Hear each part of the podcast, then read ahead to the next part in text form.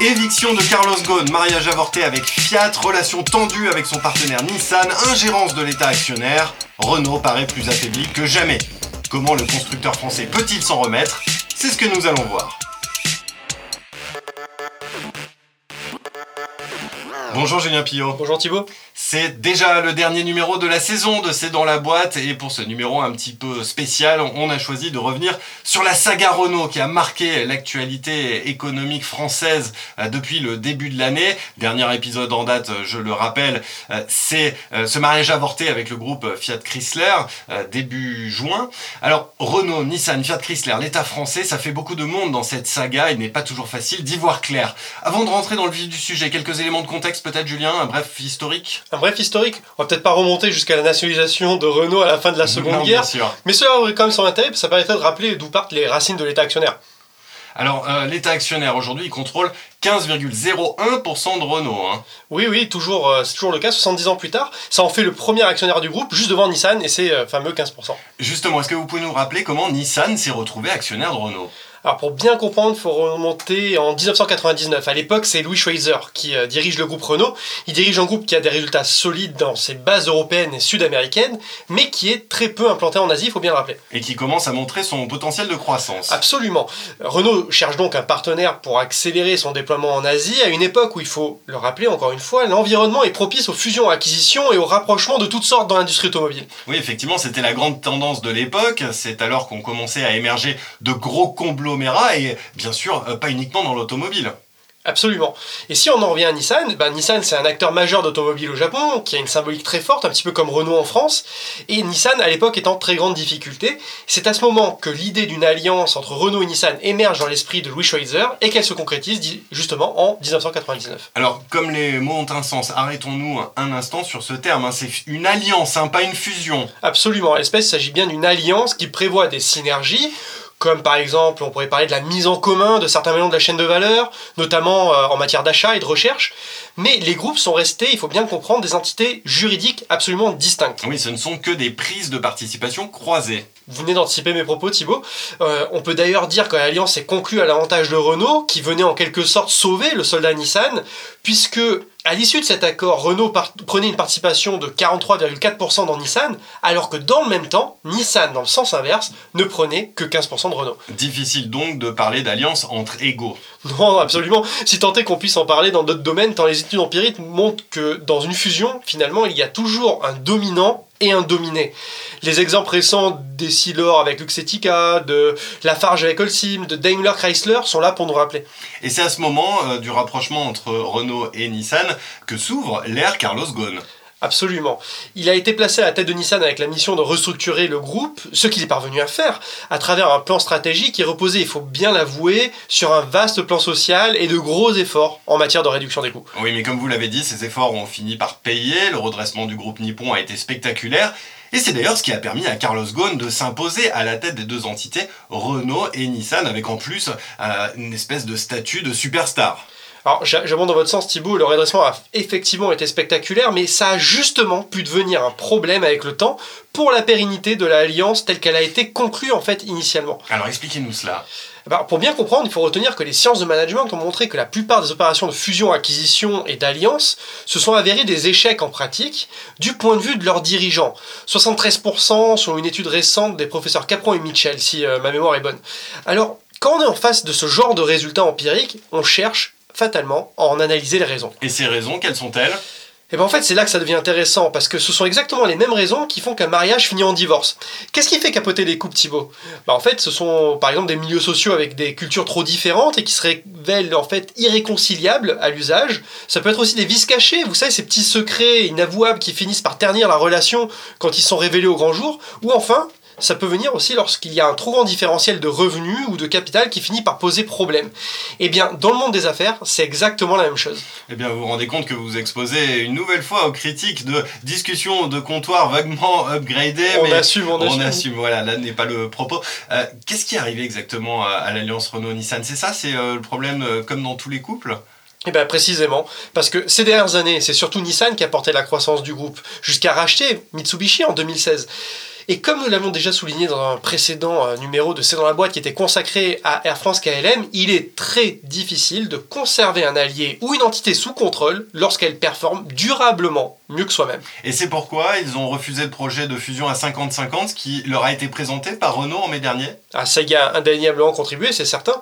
D'un côté, on a un Renault et un État actionnaire qui veulent consolider une alliance qui est trop informelle et donc instable. De leur point de vue, à Renault et l'État actionnaire, ils font une fleur quelque part à Nissan en leur faisant une telle proposition, puisqu'ils sont en position de force sur le plan capitalistique. Mais de l'autre, on a un constructeur qui est présent sur les deux plus gros marchés du monde, la Chine et les États-Unis, où Renault, dans le même temps, n'est quasiment pas présent, et Nissan peut donc considérer, un, qu'il ne sera plus possible plus loin de, pousser plus loin les synergies qu'il a, déjà pu mettre en place avec Renault, et de deux, qu'il a déjà bien payé Renault en retour. Plus 4 milliards de dollars de dividendes sur les dernières années, si je si je ne me trompe pas. Et je ne parle même pas des retombées néfastes pour l'image de Nissan, suite à l'affaire Carlos Ghosn.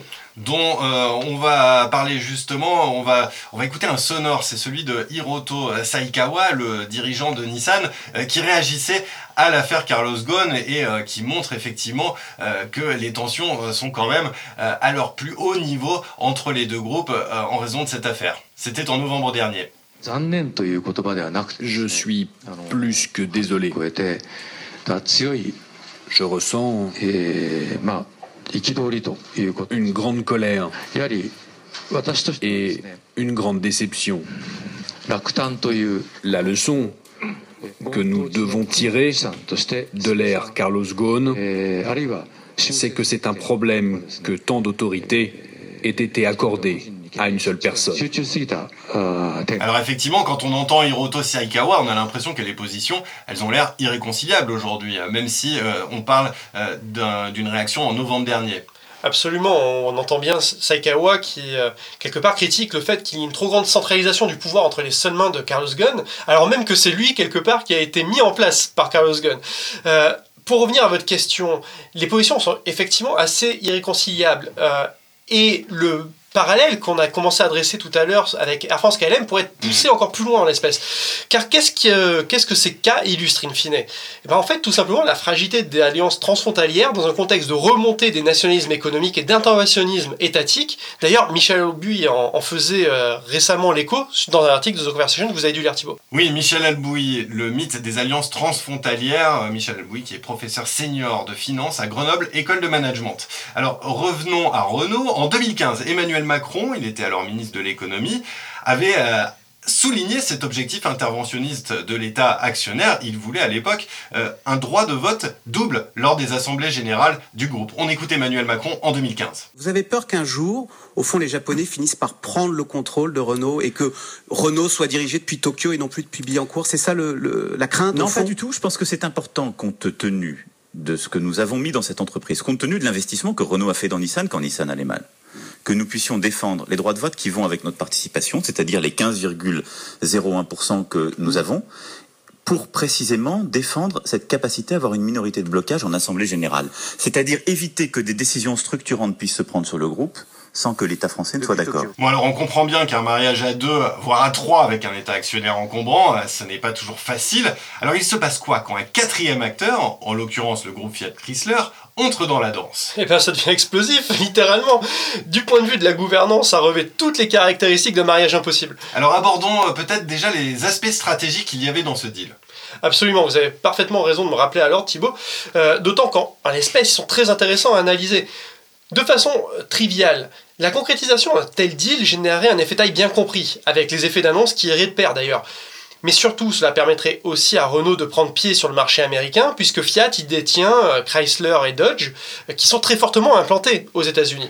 On peut donc y voir un, moyen de discipliner euh, Nissan d'une certaine manière, puisque c'est un argument du rapport de force engagé avec Nissan. Eh bien, vous avez raison, Thibaut, ça le serait d'autant plus que dans le projet de fusion tel qu'il avait été présenté, Renault aurait conservé ses 44% de part dans Nissan, alors que dans le sens inverse, la part de Nissan dans Renault aurait ipso facto été diluée, c'est de moitié, c'est-à-dire euh, porté de 15% à 7,5%. autant dire plus grand-chose. Autant dire pas grand-chose, effectivement. Et en l'espèce, c'est d'autant plus intéressant que le mariage entre Renault et Fiat Chrysler ferait d'une certaine façon penser à un mariage entre deux malades. Deux malades de grande envergure, certes, mais deux malades quand même. Oui, effectivement, vous avez raison de rappeler, euh, leurs fondamentaux structurels sont euh, plutôt déficients. hein. C'est c'est le moins qu'on puisse dire. Parce que d'un côté, on a FCA qui dispose certes d'une forte capitalisation, plus forte que celle de Renault d'ailleurs, et euh, dispose également FCA de quelques joyaux comme Jeep, mais euh, c'est aussi un partenaire qui cherche à s'adosser à notre grand groupe depuis des années pour pallier ses défis structurels, avec par exemple une gamme de véhicules qui est un petit peu vieillissante et pas forcément bien positionnée, et des retards importants également pris dans les motorisations à faible émission et dans l'usine 4.0.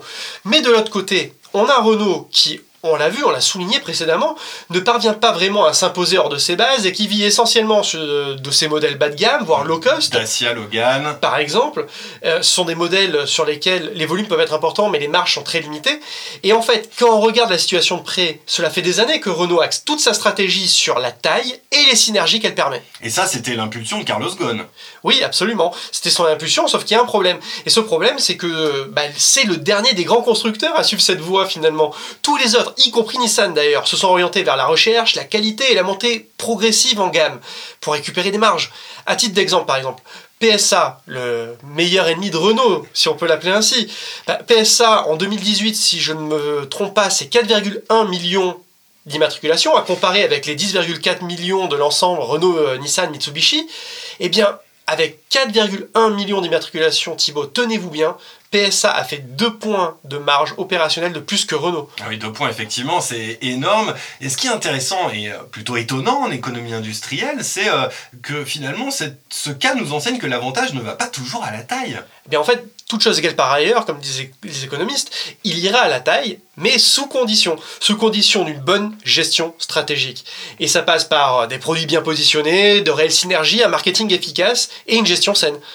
Alors, tous les aspects de la stratégie, hein, finalement. hein. Absolument. Euh, J'en reviens à cette histoire de mariage impossible. Ces derniers jours, on a vu les dirigeants des différentes entreprises, mais aussi Bruno Le Maire, l'actuel ministre de l'économie, ainsi que d'autres parlementaires italiens, japonais, s'agiter pour tenter de sauver à la fois l'accord avec euh, Fiat Chrysler, mais surtout euh, cette alliance avec Nissan. On va écouter Bruno Le Maire qui s'exprimait euh, à la suite de mariage avorté euh, en début, euh, au milieu du mois de juin dernier. Fiat, Chrysler, Renault. Jean-Dominique Sénat, il y a quelques jours, le patron de Renault, disait que c'est vous qui lui avez suggéré l'idée euh, d'aller contacter euh, Fiat, Chrysler.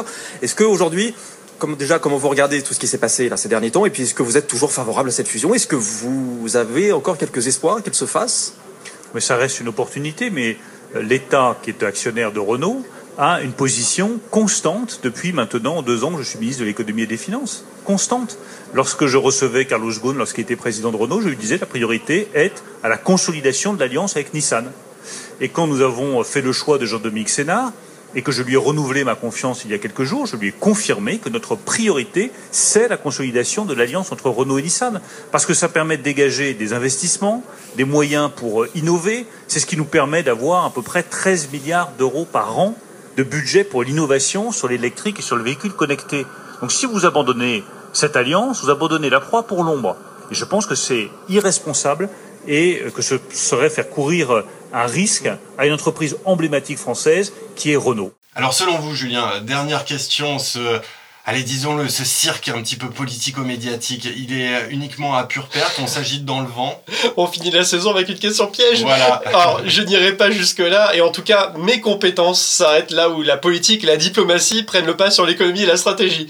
Mais, selon mon analyse, pour tenter d'apporter une réponse à votre question, Thibaut, Renault a moins à gagner structurellement parlant à fusionner avec Fiat Chrysler que de pérenniser son alliance avec Nissan, Mitsubishi, dont les fondamentaux, on l'a vu, en fait, sont plus solides et avec qui il existe de vraies routines de travail finalement.